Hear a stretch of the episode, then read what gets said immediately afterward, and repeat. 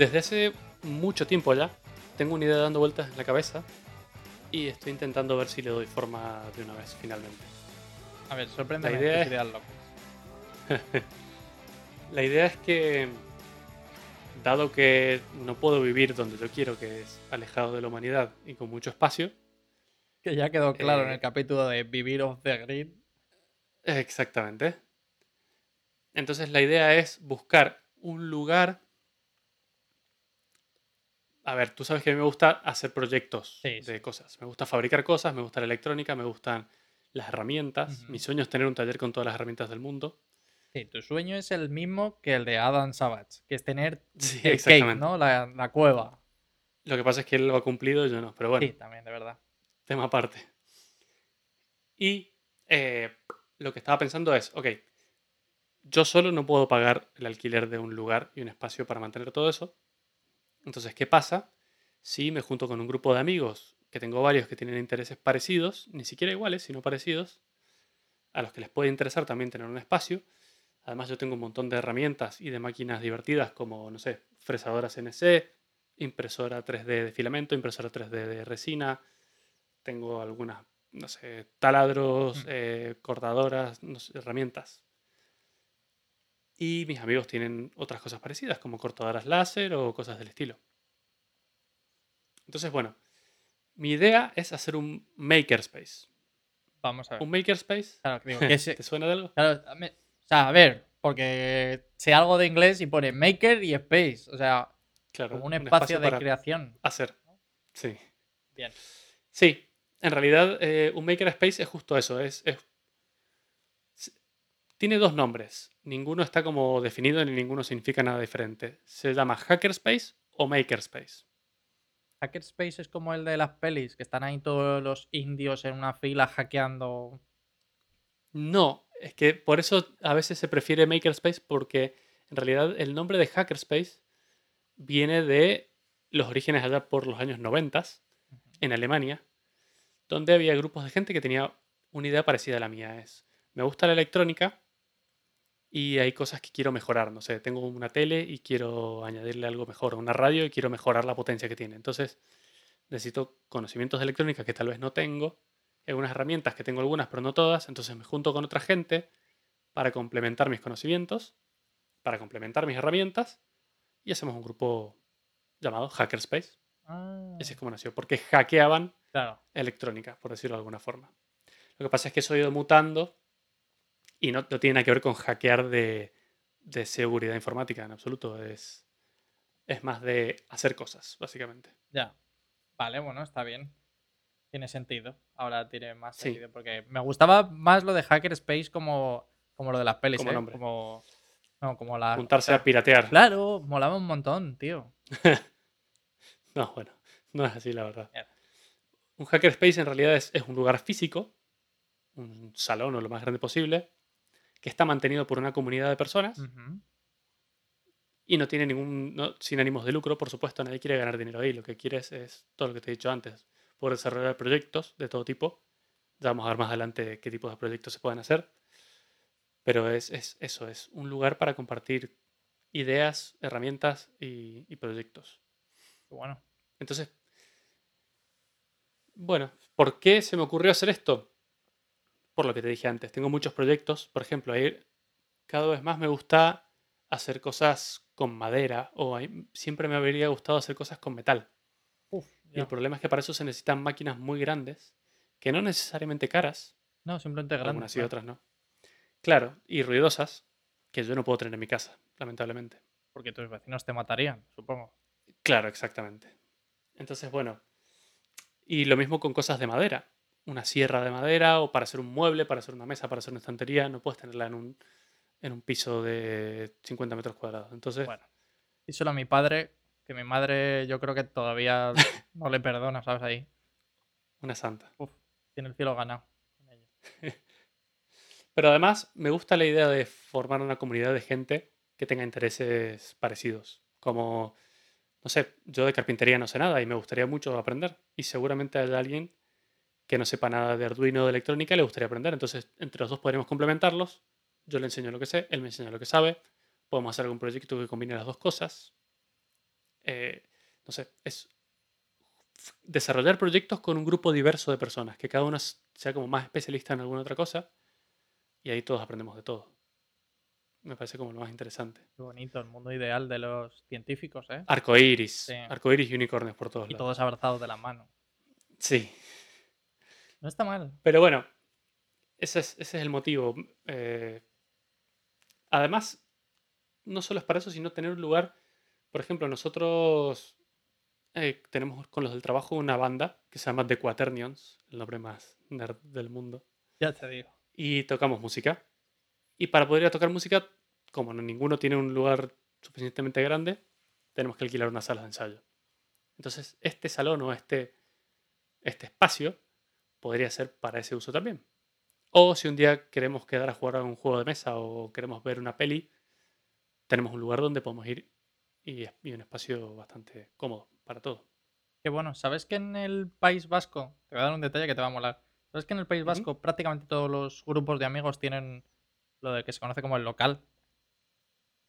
El local al que vas, quedas, tienes una nevera, o tienes algo de comer, tienes... Qué bueno, me encanta. Claro, entonces, a ver, pero yo me imagino que ellos lo tienen porque como está todo el puto día lloviendo, pues es como, bueno, pues un sitio donde Claro. juntarse, ¿sabes? Sí, sí, no está mal. Bueno, es más o menos parecido a esto. Lo que pasa es que esto tiene más fines de proyectos y de, y de maker, pero me parece bien. ¿Y por qué? A ver, estos lugares existen ya. Existen en Madrid, de hecho. Hay un par de, de makerspaces. Lo que pasa es que, de hecho, hay uno que se llama Media Lab Prado, que está al lado del Museo del Prado. Es bastante moderno. Tiene algunas cosas, pero Es muy caro. te tengo que decir que tal vez me equivoco, pero yo he ido un par de veces a los dos que hay, que son los dos principales, y no hay nada. O sea, no hay las herramientas que yo estoy buscando, no hay casi gente, Mm. la gente que hay no es tan amigable, entonces no te invita mucho a, a participar. Y sobre todo, en lo que se basan las actividades es en dar charlas, Ah, lo cual me aburre solo de pensarlo. Es decir, se juntan a charlar de Internet of Things o a charlar de proyectos, pero no hacen. Yo quiero hacer, yo quiero fabricar, yo quiero desarrollar ya. y no es lo que, lo que hacen en estos makerspaces. Eso pasa aquí, ¿eh? porque luego en Estados Unidos, donde estás tú, seguramente hay algún hackerspace genial, porque he visto unos espectaculares. O sea que ya estás tardando si no has buscado alguno. Voy a buscar uno y voy a ir solo, solo para joder ahí. Para darme envidia. Claro. Entonces, claro, lo que dije es, ok, si no encuentro lo que estoy buscando, voy a tener que hacerlo yo. Uf, Ya. ya. Entonces, he hecho esta semana, o sea, esto es muy reciente, ni siquiera esta semana, hace dos días, he hecho una propuesta a mis compañeros de trabajo de buscar un lugar y hacer un, un hackerspace.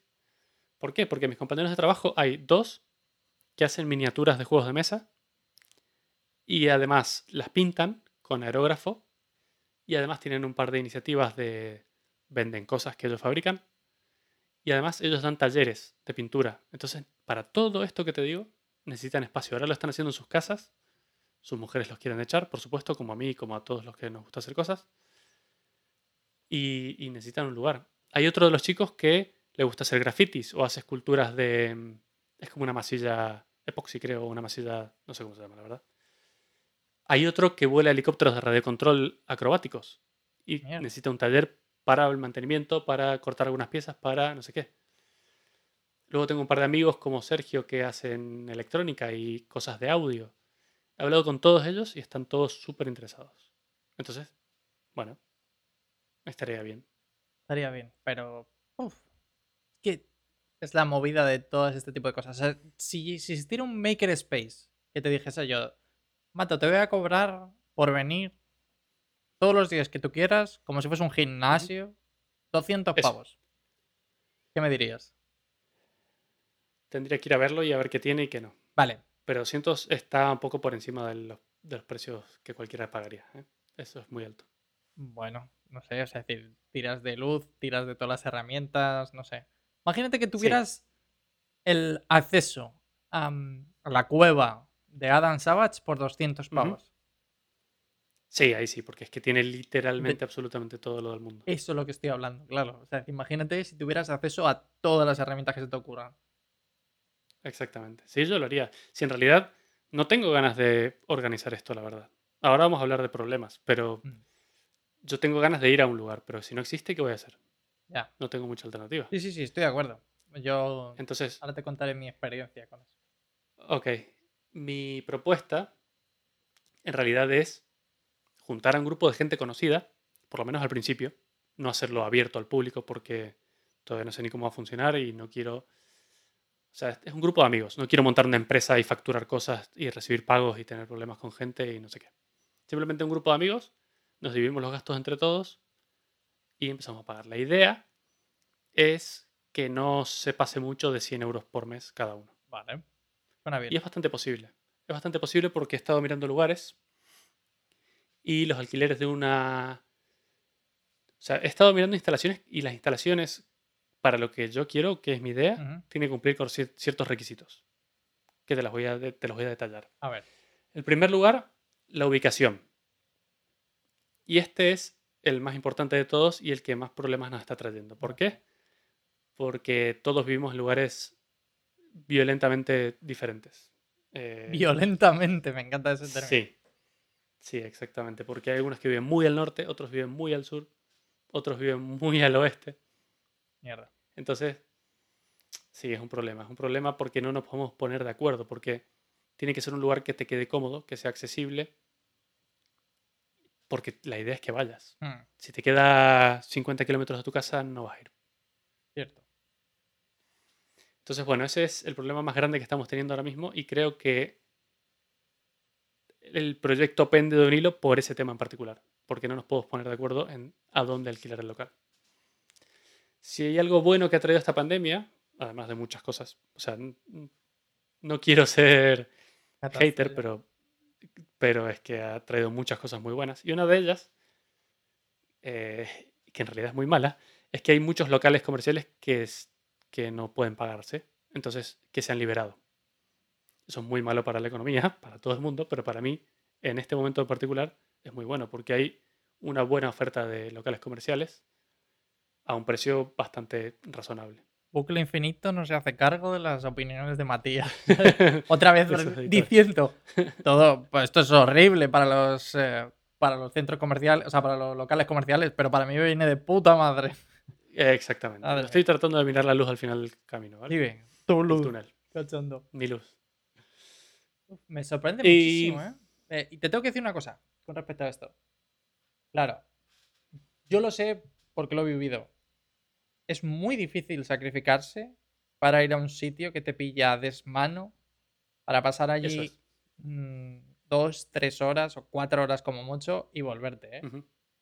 Eso es, eso es. Por eso, idealmente nos tendría que quedar cerca a todo el mundo. De hecho, incluso estoy pensando que vamos a tener que formar diferentes grupos o, o poner un lugar y decir al que le venga bien esto, Bien. que se sume no, a este lugar y si no, te montas otro en otra zona. Pero es muy importante. Además, me parece importante que, que tenga metro, por ejemplo, porque hay muchos de los integrantes que no tendrán coche mm, y tienen que poder ir en- de alguna forma. Y si queda en Cercedilla, no, no va a ir nadie, literalmente. Coño, que tiene el tren Solo- Cercedilla. Sí, un tren, sí. Sí, cierto. Cierto. Entonces, bueno, por otra parte, el tipo de instalaciones tiene que ser un tipo muy especial porque necesitas mucho espacio para esto. O sea, de lo que yo me estoy quejando y lo que más me afecta ahora mismo es la falta de espacio para los proyectos. Imagínate si van a haber proyectos en los que se va a hacer carpintería, electrónica, pintura, los instrumentos musicales. Ya. Necesitamos un montón de espacio. Un montón de espacio. Estaba pensando como mínimo, y que no es muy grande, son 100 metros cuadrados de, un, de lugar. Eso suena mejor y depende mucho de, mm, de la cantidad de gente que vaya a participar, ¿eh? Sí, exactamente. O sea, cuanta más gente, más grande vas a necesitar el taller o lo que, lo que- lugar. lo que le quiera llamar, sí. Exactamente. Por otro lado, el precio es muy importante porque siendo que vamos a ser pocos, o relativamente pocos al principio, y que no queremos pasarnos de ese número porque, porque ya te empezaría a afectar a la economía mensual, eh, hay que buscar un precio que se ajuste a lo que podemos pagar. De momento, entre los locales que he visto, que cumplen con algunas de las condiciones que te estoy diciendo, están como muy, muy barato. Hay uno que otro a 500 euros por mes, pero bueno, están un poco destruidos. Eso me parece muy barato, ¿eh? Sí, es que han bajado mucho. Y hay otros, que son los mejores, por supuesto, a unos 800 euros por mes. Vale, claro. Entonces, para mantenerlos cerca de los 100, tendríamos que ser 8 personas bastante dispuestas a pagar todo esto. Uf. Porque además vienen gastos. O sea, no es solo el alquiler, sino sí o sí necesitamos internet. Por supuesto, necesitamos luz, agua, tiene que haber un baño. Y una de las cosas muy importantes que estoy buscando, que pocos sitios lo tienen, pero que bueno, de última se puede improvisar, es una salida de humos. Porque la cortadora láser genera humo y algunos materiales son un poquito tóxicos para estar, o sea, no todo es madera. Si cortas madera y generas humo no pasa nada. Pero si cortas acrílico o algunos plásticos, no está guay hacerlo en un lugar cerrado con gente ahí dentro. Entonces tiene que tener una salida de humos. Sí. Hay otra cosa que me gusta mucho que se llama paso de carruajes. Sobre todo me gusta el nombre porque es como antiguo. ¿Qué significa eso? Paso de carruajes es un portón grande para que puedas meter un coche. Ah, vale, vale. ¿Por qué? Porque hay muchos proyectos que me gusta hacer con coches o con motos. Otro problema que tengo es que no tengo un lugar donde hacer cosas a mi moto. O cambiar el aceite o ponerle algún accesorio, lo que sea. Entonces se podría usar para eso. O sea, es un espacio que tiene que servir para muchas cosas. Bueno, en tu garaje lo has intentado. Perdón, Mi garaje lo he intentado, he tenido problemas con vecinos porque... Bueno, haciendo sangre no del árbol caído. Estaba eso es. Hay una cosa que me ha sorprendido, que no he visto, y es el, el tipo de mm, conexión eléctrica, tío. No lo, El no tipo lo- de conexión No eléctrica, lo has mencionado. lo que pasa es que eso es un problema De potencia. para empezar en Estados Unidos y para terminar en zonas industriales muy grandes. ¿Por qué? Porque Estados Unidos tiene 110 volts. Y cuando quieres usar una máquina un poquito más grande de lo normal, ya no te alcanza. Claro. Entonces ahí sí que hay problemas. Pero aquí con 220 o 230, la gran mayoría de maquinaria funciona perfectamente. Solo hace falta energía trifásica para máquinas muy grandes, industriales. Pero para un momento, yo me refiero, por ejemplo. O sea, si hay siete personas, ¿vale? De 10 personas, imagínate, utilizando un taladro medianamente de un- una potencia alta. Uf, no sé yo. Es decir, No, es, más realidad- potencia, ¿eh? Es decir, pasa en cualquier casa, tío. Es decir, piensa en el horno, no sé, lo típico del horno, el microondas y poco más. Hmm. Y estás hablando de 3 mega. O sea, normalmente una casa tiene tre- entre 3 y 5 megavatios.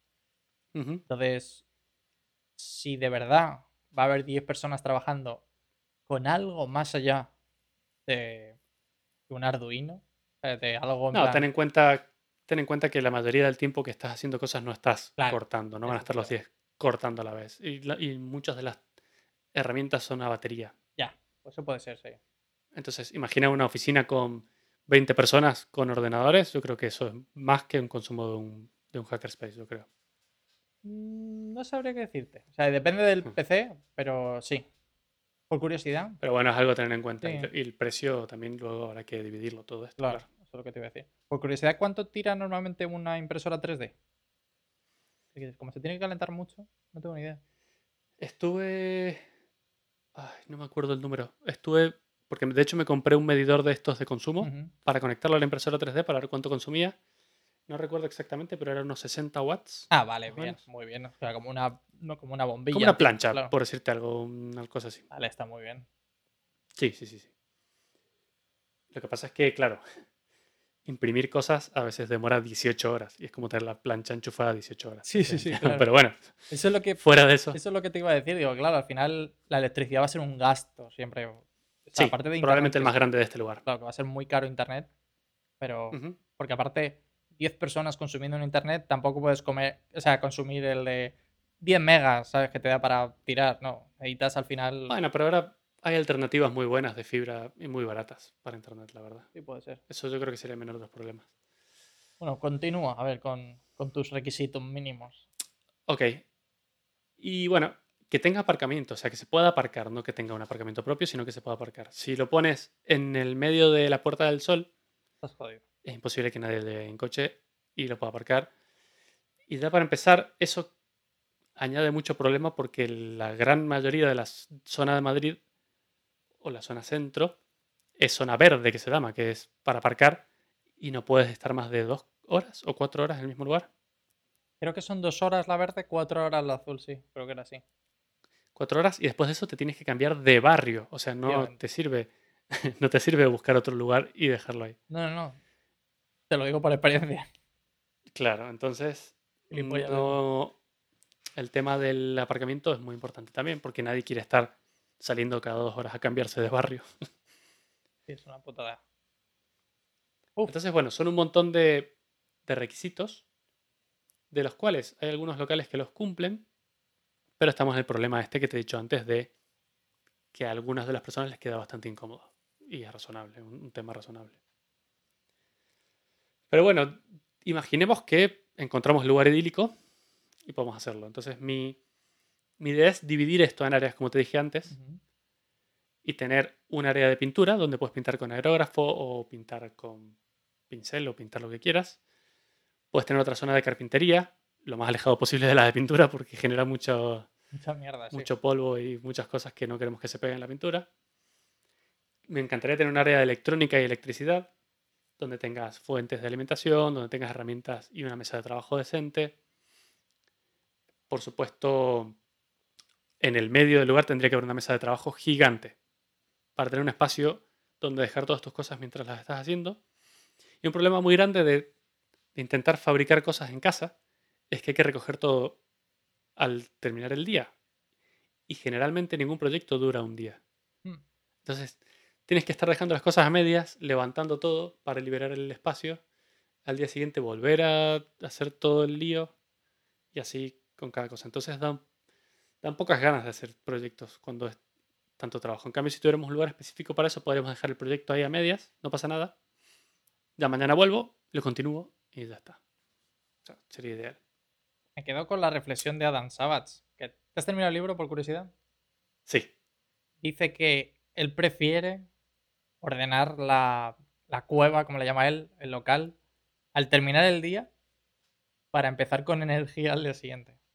Sí, sí, sí, lo vi. Lo que pasa es que eso es cuando terminas algo. Ah. Y, me- y él se refiere a limpiar más que Sí, limpiar, es decir, si has hecho acerrín por todo el suelo y tienes pedazos de madera y cosas, Ya. sí, mejor arreglarlo, limpiarlo.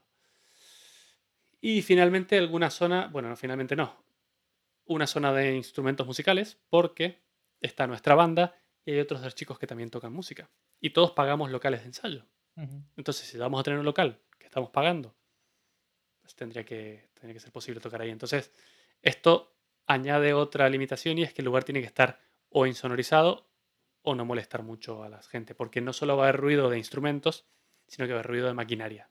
Uf, chunguísimo, ¿eh? O sea, creo que empiezas a tener muchísimas cosas en eh, tu plato como para, Exactamente. como para que todo esto funcione. Sí, sí, es complicado. Por eso es solo una propuesta. Estoy tanteando las aguas, a ver si se puede hacer, a ver si, hay gente interesada, a ver si encontramos lugares, a ver si nos da el dinero.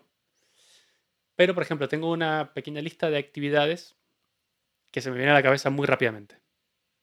Independientemente de las áreas. Ah, y la, el último área que quiero es un área de relax. Me encantaría tener un sofá. Obviamente tiene que haber una nevera llena de cerveza 24/7 que nunca se vacía. Y ahí se pueden jugar juegos de mesa, se puede pasar un rato, se puede hacer un cumpleaños, se puede hacer lo que sea. Uf, chaval, quieres... 100 metros cuadrados es muy poco para lo que, todo lo que Es muy poco, ya. Pero es que hay que partir de algún lado. Pero Hay que partir de algún ¿Cuánto, lado. por curiosidad, que seguro que lo pone, cuál es el espacio que tienen los locales de grabación, de estudio, de los que normalmente... A los que vamos Sí. Suelen tener unos 15 metros cuadrados. Bueno, está bien, estáis apretaditos y tal, pero... Sí, sí, sí. Sí, porque además ahí tienen todo el equipo, tienen eh, teclados, baterías, amplificadores. Todo entra en 15 metros cuadrados. O sea, no, no sería tanto problema eso. eh, muchísimas cosas en muy poco espacio, creo yo. Es muy poco espacio. Pero bueno, supongamos que logramos Venga, eso. vale, tienes ¿vale? todo. Tenemos todo. O sea, ya hemos partido de el local ideal con, con todos los materiales ideales dentro. Y ahora... Eso es. Bueno, y lo que te he dicho, que todos aportaríamos nuestras herramientas y nuestras cosas, ¿no? Vale. Tú lo que quieres es sacar toda la mierda que tienes en casa, ¿no? En realidad me gustaría tener más espacio para traer más mierda a casa. Pero físicamente es imposible. O sea, a mí me gustaría tener mi taller en mi garaje. claro. Tener que caminar tres metros y cuando a la hora de comer mm, subo y hago la comida y ya está. No, o sea, no viajar una hora para hacer un proyecto, estar pensando que tengo que volver, que se me hace tarde. O sea, para mí el makerspace es, un- es inconveniente. Para mí lo conveniente e ideal sería tenerlo en casa. Envidia te dará la gente que tiene aquí su taller en el garaje, tío. Absoluta envidia máxima. Yo muchas veces he pasado por la calle y he dicho, Los ves ahí jugando a hacer cositas. ahí está. Qué divertido. Pero bueno, se me ocurren actividades como electrónica, por ejemplo, por supuesto, que es una de las cosas que más hago por aquí. Desarrollo de software, incluso, si quieres hacer algún proyecto o, algo relacionado con software, podrías hacerlo ahí perfectamente. Pintura, con aerógrafo. Estos chicos son super cracks pintando con aerógrafo, hacen unas cosas increíbles. Y es algo que me gustaría aprender realmente porque no solo para miniaturas de juegos, sino que cualquier cosa que quieras pintar con aerógrafo que le da un acabado profesional espectacular. Como te he dicho antes, carpintería es una cosa que me gustaría aprender. Y me refiero a carpintería de madera y carpintería metálica.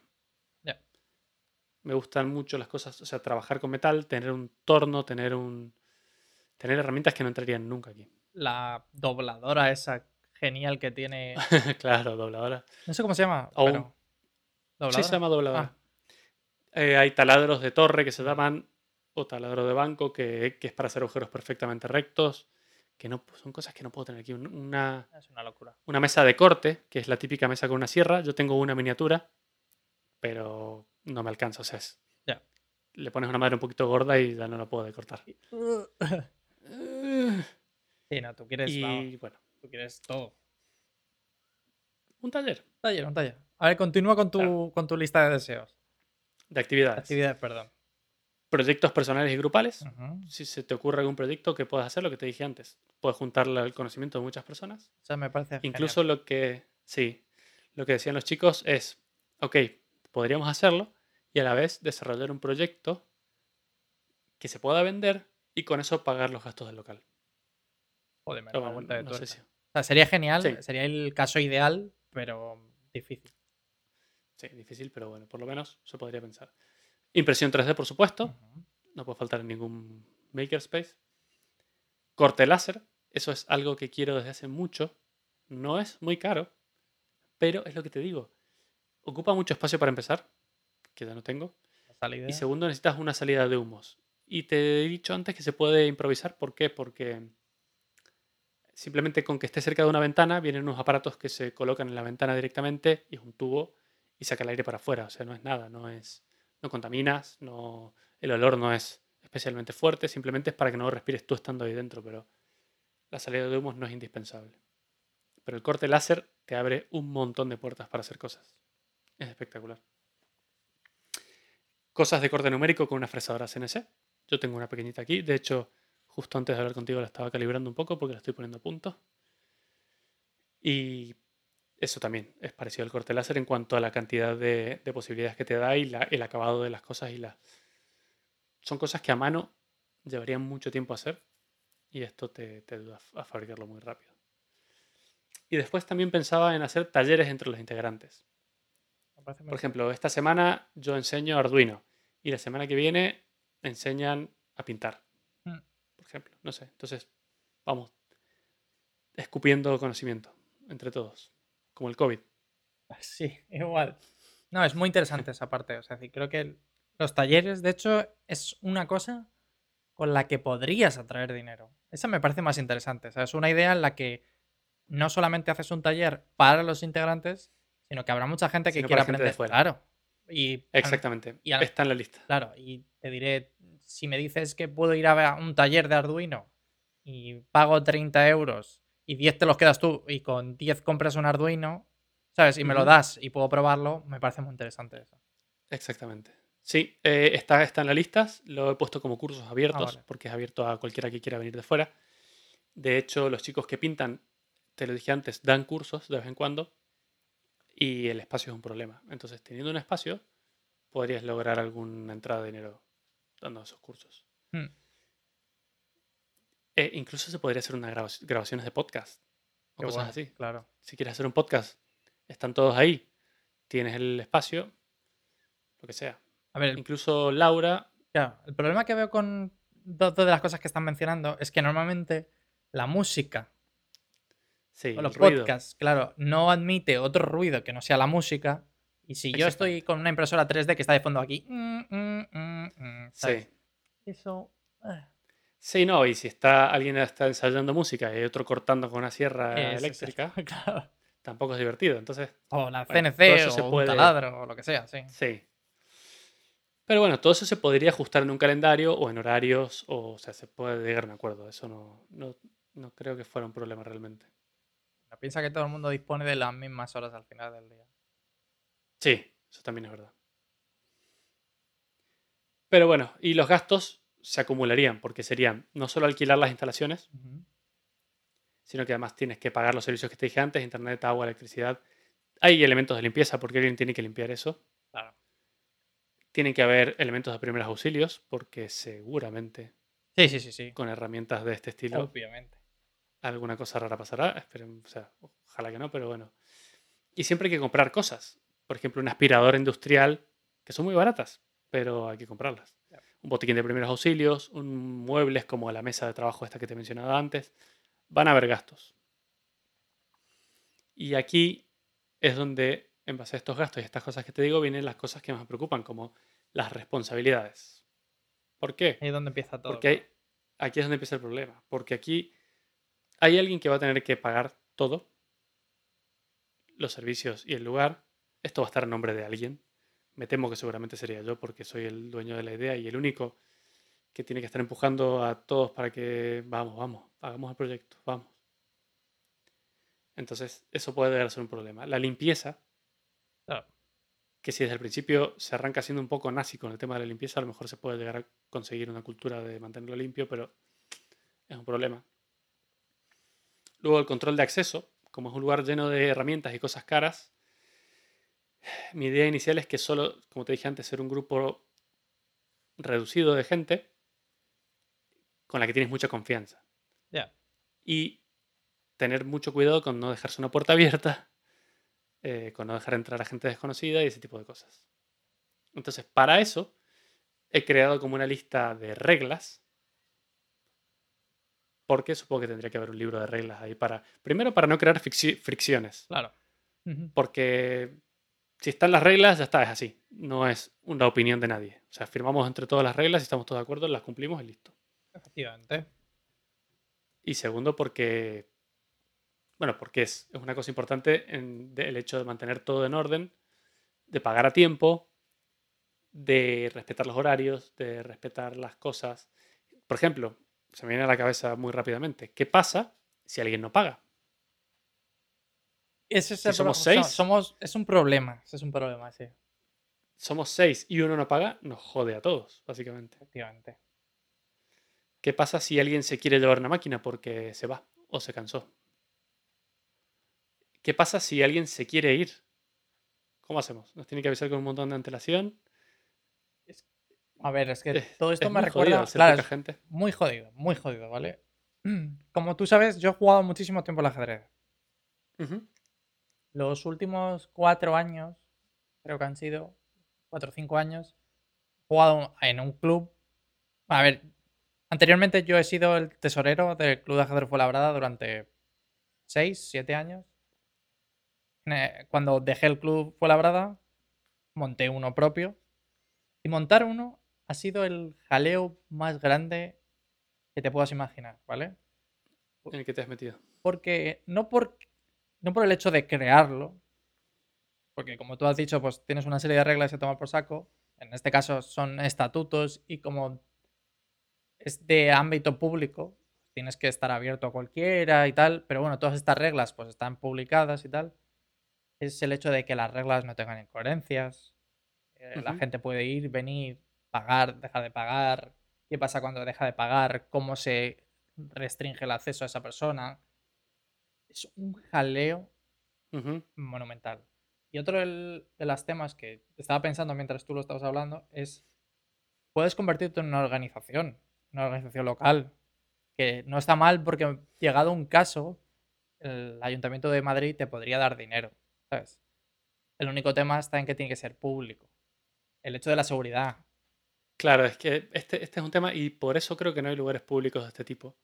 Es porque son herramientas peligrosas. Claro.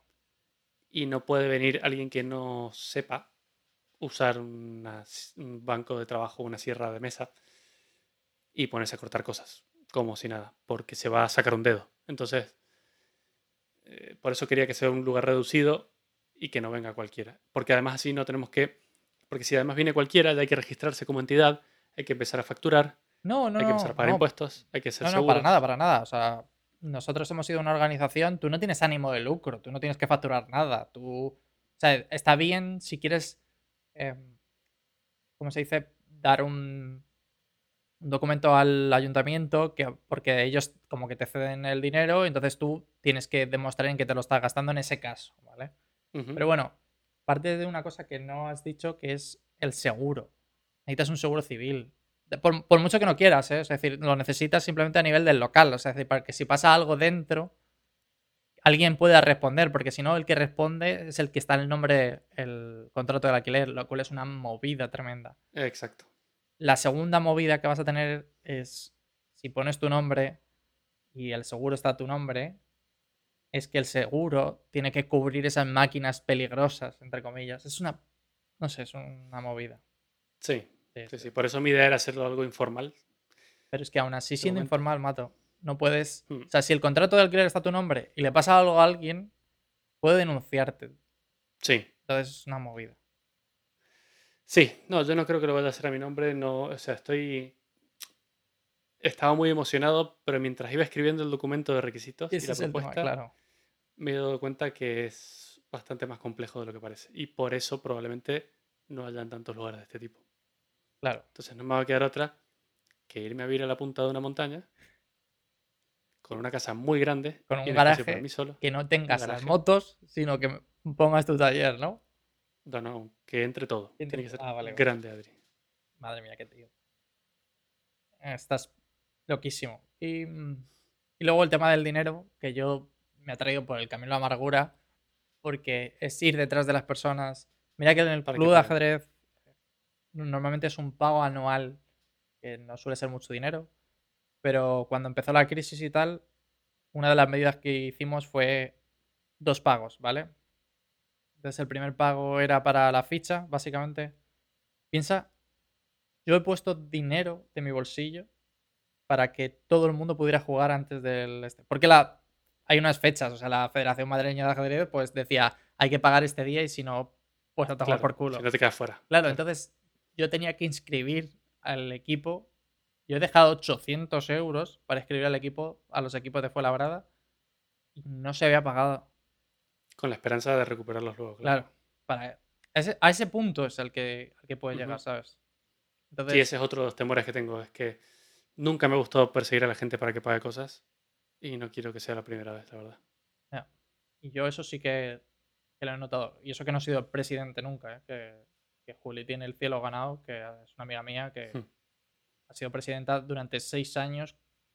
Seis años en el Club de Baja fue la verdad y los que lleva ahora mismo en el, en el Chess, la verdad. Se llama así, te lo juro, ¿eh? Sí, la verdad. Es la verdad. Bueno, yo no sé en qué terminará todo esto, pero era más o menos para contarte qué es un makerspace. Bueno, para contarte que estás en un lugar en el que seguramente haya alguno genial y que estás perdiendo el tiempo.